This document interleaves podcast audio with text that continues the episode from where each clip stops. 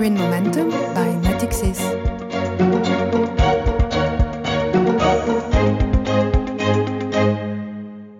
Hi, this is Green Momentum. Green Momentum, proposed by Natixis, is the first podcast series dedicated to green finance, its stakes, its evolution, and its essential role in the fight for better preservation of our environment. For this first episode, we have chosen to set the scene and to ask what are the major trends and strategies that have emerged and continue to emerge in green finance. Today with us, Karen Degouve, you are in charge of sustainable finance development at Natixis. Hello. Hi. And Cedric Merle, an expert in green and sustainable finance at the Green Hub, Natixis Corporate Investment Banking. Hello. Hi. Le commencement de toute action, c'est de définir des objectifs crédibles, des trajectoires qui permettent de les atteindre, et c'est ce que nous avons collectivement fait euh, ces dernières années. Nous avons ainsi défini une stratégie de neutralité carbone à horizon 2050, l'extinction des véhicules thermiques en 2040 et la fin de l'exploration et de l'exploitation d'hydrocarbures, de l'arrêt des centrales à charbon avant la fin du quinquennat. C'est plus de 900 milliards de dollars d'investissement bas carbone dont notre planète a besoin chaque année d'ici à 2030. This was uh, Emmanuel Macron speaking at the Sustainable Finance Conference in 2018. So we heard the trajectory and the objective, and we can see that uh, in this role uh, there is a very important part of what we call uh, green finance. Uh, Karen, sustainable finance or green finance, um, we might say that it is not uh, as recent as we would like to think. Indeed. Um, maybe I could start by explaining what sustainable finance uh, and green finance are. There's a slight, I think it is useful. There's a slight difference between the two. Sustainable finance um, refers to any form of financial services um, integrating environmental, social, and governance criteria into the business or investment decisions. Green finance usually refers to the same thing, but only including environmental criteria. That's the slight difference that you may find between the two. And you can even um, hear sometime talking about climate finance, which is more or less the same thing as green finance. And you're right, there's a huge development. Um, there's been a huge development over the past five years, um, but it goes back, um, in my view, um, almost 30 years ago um, when um, the uh, Earth Summit in Rio took place, which is the funding summit in 1992, uh, which So is it was almost 30 years. almost yeah 28 28 years ago um, which was the funding summit that created the um, unfccc so the convention of the united nations on climate change um, that uh, gave birth to the conference of the parties to the, the cop that we've seen happening every year since then uh, including the very famous cop 21 that took place in, in paris in 2015 and if we go back to 1992 uh, already at that time um, was the United Nations Environmental Program partnership with the financial sector, so it's called the UNEP-FI, uh, was created at that time to make sure that the financial community was completely aligned with the objective of the convention to fight climate change, basically. Um, so it goes back almost 30 years. It only uh, hugely developed over the past five years, uh, in, in particular since the, the, the COP21. But we must go back those 30 years to see the emergence of, of climate finance So in particular. almost 30 years old. Uh, Cedric, can we say that uh, green finance is an adult now, or is it like a late teenager, or is it still a child? We might say that sustainable finance entered a new phase. Uh, because it's uh, increasingly embedded into hard law, into regulation. Uh, we have seen central banks and supervisors looking at climate change under a twofold perspective. Uh, from a risk perspective, uh, because the consequences of climate change and the economy will be important, with sea level rising, uh, droughts, so all the economic sectors will be impacted, uh, and as a result, companies. Uh, but there is also the opportunities angle uh, through new business model and new technologies that will enable to create jobs and prosperity for our economy. In this perspective, green finance is like an instrument. it's an instrument, absolutely, to position our economy in a 1.5 uh, degrees compatible trajectories and also on delivering on the 2030 agenda, uh, which uh, sets uh, 17 goals uh, related to education, health, gender equality, uh, reducing inequalities. So it's an instrument and it has a purpose. You just spoke about United Nations and the way they set the frame of the climate change limitation. Uh, I propose you to listen to Mark the UN Special Envoy for Climate Action and Finance. And uh, for him, each sector must have a clear strategy in his area. Listen. The first thing is that climate change is one of the biggest structural shifts in the economy. It ranks up with everything else as part of the so-called fourth industrial revolution put together. Um, so uh, each business uh, is going to need a strategy on how it's going to respond, how it's going to contribute to this transition to net zero carbon economy, and how it's going to take advantages of the opportunities uh, created. So in Natixis literature, you use the term tightrope. We understand that the strategy that Mark Carney speaks about is hard to find. Uh, is it on a thread between uh, idealism and minimalist pragmatism? That's how we have to understand it. I think the tightrope refers to um, the difficult equilibrium that needs to be found between the environmental integrity that is needed in all the products that we develop and, and what industrials do um, to uh, go on the path of transition.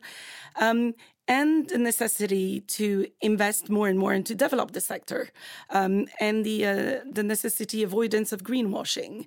Uh, I don't know if you've heard that term before, but basically, if we want to fight climate change, if we want to fight the loss of biodiversity, we need massive investments. As you've you've heard from uh, President Macron earlier on, we're talking about one thousand billion dollars that is necessary to be invested every year until 2030.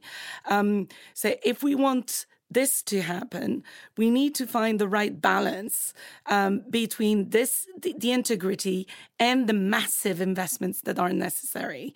We believe that uh, um, the, the green finance altogether will completely fail its mission if it doesn't target the most emissive sectors.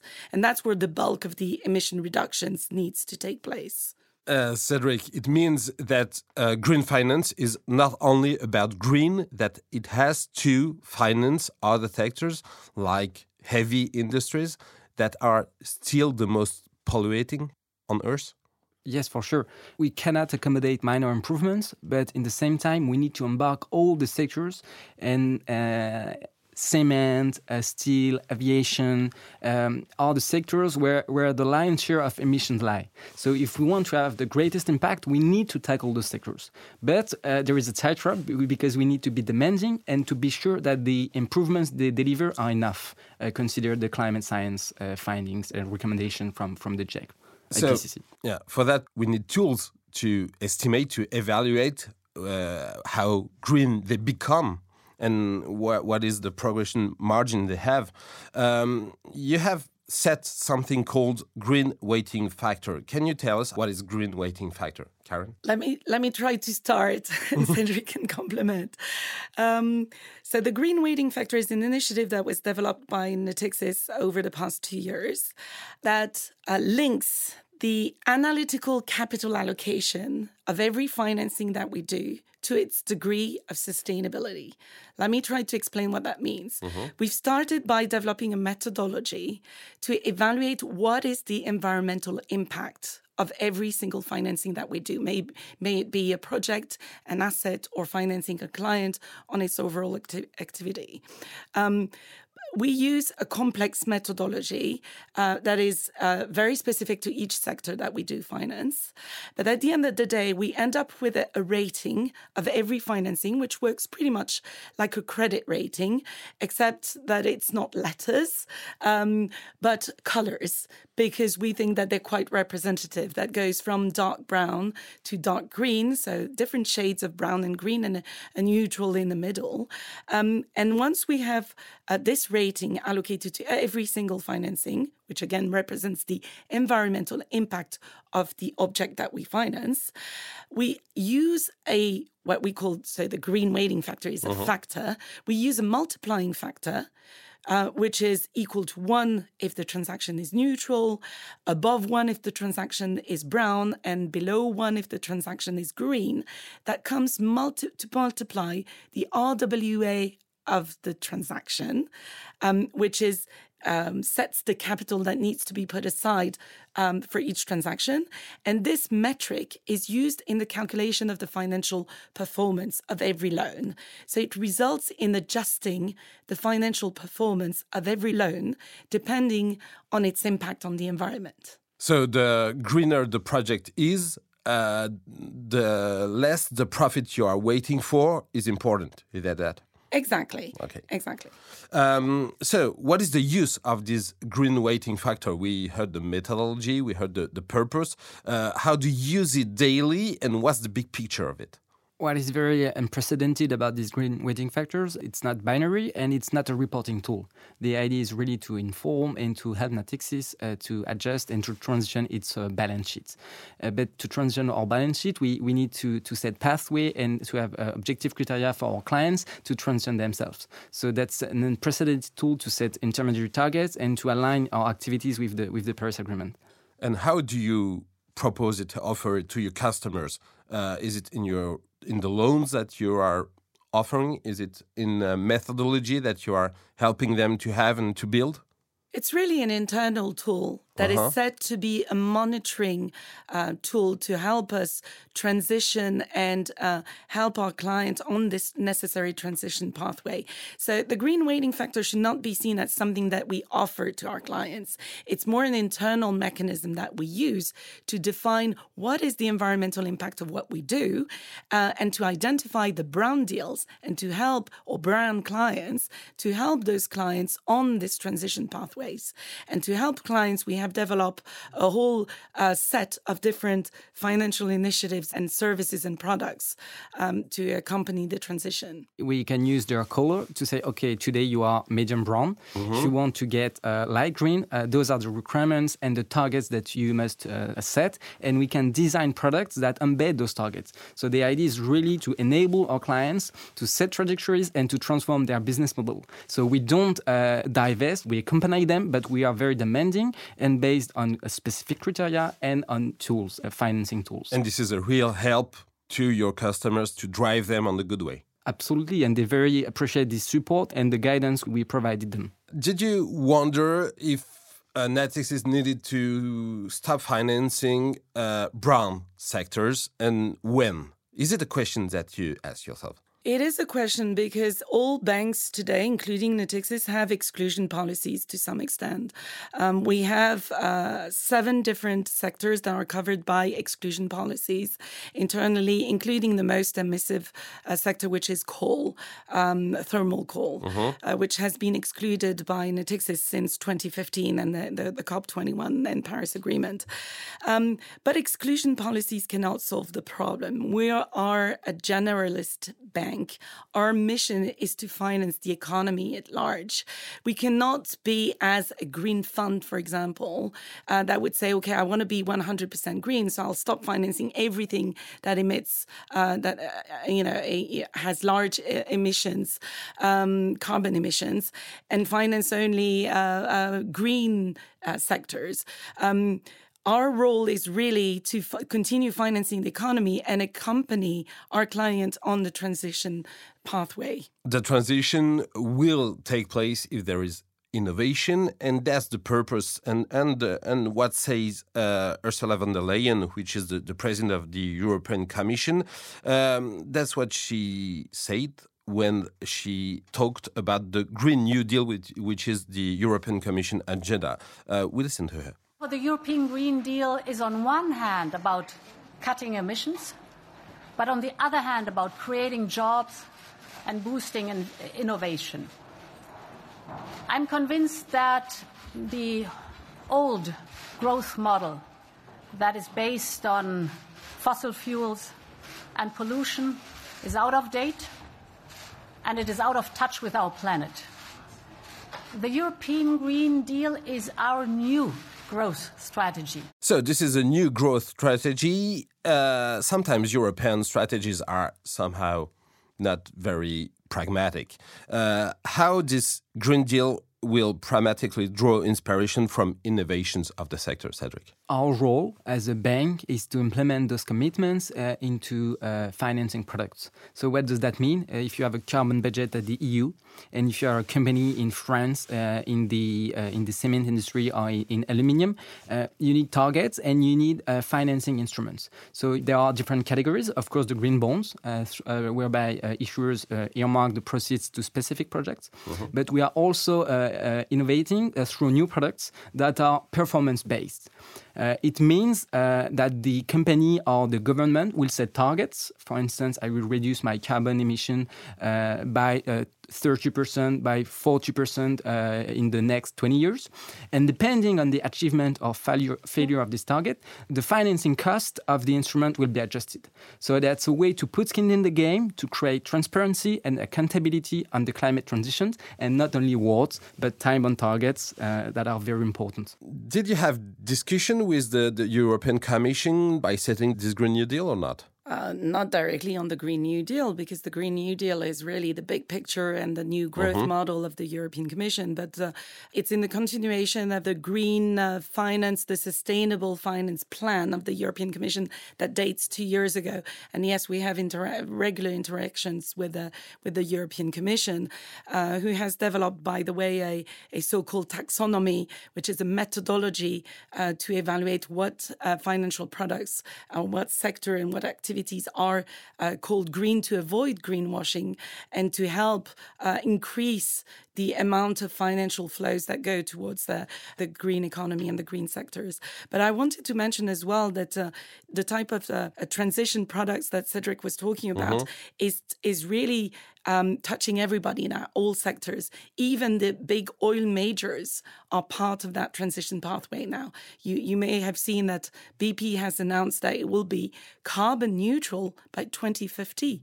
That's a very strong commitment for an oil major. It will mean a radical shift of, of its business mix altogether. Absolutely. Some of those companies in the oil and gas sectors are really transforming their business model. They are exiting the most harmful activities. They are diversifying and investing massively in renewable energy. For instance, Total made major yeah. acquisition in renewable. Mm-hmm. Uh, they are decarbonizing their core emissions, but they are also investing in forestry and uh, carbon uh, sequestration technologies. So there is a mix of, uh, of levers and tools, and there are needs to uh, financing tools to, to finance those strategies. So, listening to you, I may say that I'm optimistic now and that we are on the right way. Greenwashing is over. As a conclusion, would you say that we are on the right way, Cedric? No. Uh, if we look at climate science, uh, we are lagging behind.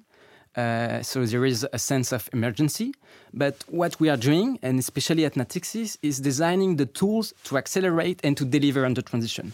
So we need to speed up our efforts and to, to keep the, the final objective, which is uh, climate neutrality, uh, in mind. And the needs are huge, Karen. The needs are huge. Uh, remember, the objective of the Paris Agreement is a, a, a maximum of plus two degrees um, to, uh, compared to the pre industrial era. We're already over uh, plus one degree. We are on, we are on a trend. The world is on a trend, which is plus somewhere between uh, four and five degrees at the moment.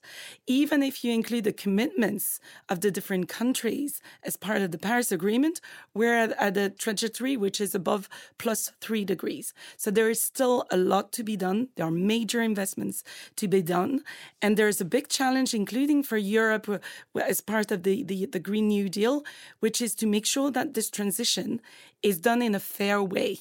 The just transition is a very important topic that was um, mentioned by uh, by Ursula von der Leyen. Mm-hmm. Um, we need to uh, do that transition uh, towards uh, uh, the carbon neutrality, but we need to make sure that it is done in a fair way for people. That, that's something we, we are working with our clients, making sure that when we decommission some facilities, we enable the employees to find a new job, to acquire the new skills needed in the low carbon economy. If we don't uh, pay attention to the social cost of the transition, if you don't look at employment, we will have more yellow vest movement, we will have more impediments, and we will fail uh, on our uh, collective efforts to achieve 1.5 degrees, as said by Karen. We are going to finish with this major point of view. Thank you uh, to you too for uh, inaugurating uh, this uh, new uh, podcast series, which is called Green Momentum. You can find this Green Momentum series on Natixis website and on every streaming platform. Thank you for listening and see you soon.